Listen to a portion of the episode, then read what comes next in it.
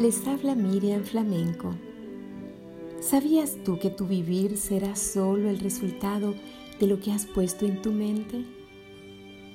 Gálatas 5, 22 y 23 nos dice, Mas el fruto del Espíritu es amor, gozo, paz, paciencia, benignidad, bondad, fidelidad, mansedumbre, dominio propio.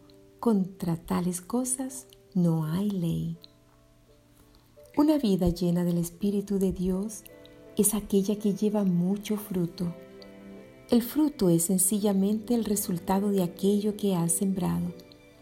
La Biblia nos enseña cómo aprender sobre la dulzura del carácter de Jesús y a seguir su ejemplo al tratar a los demás.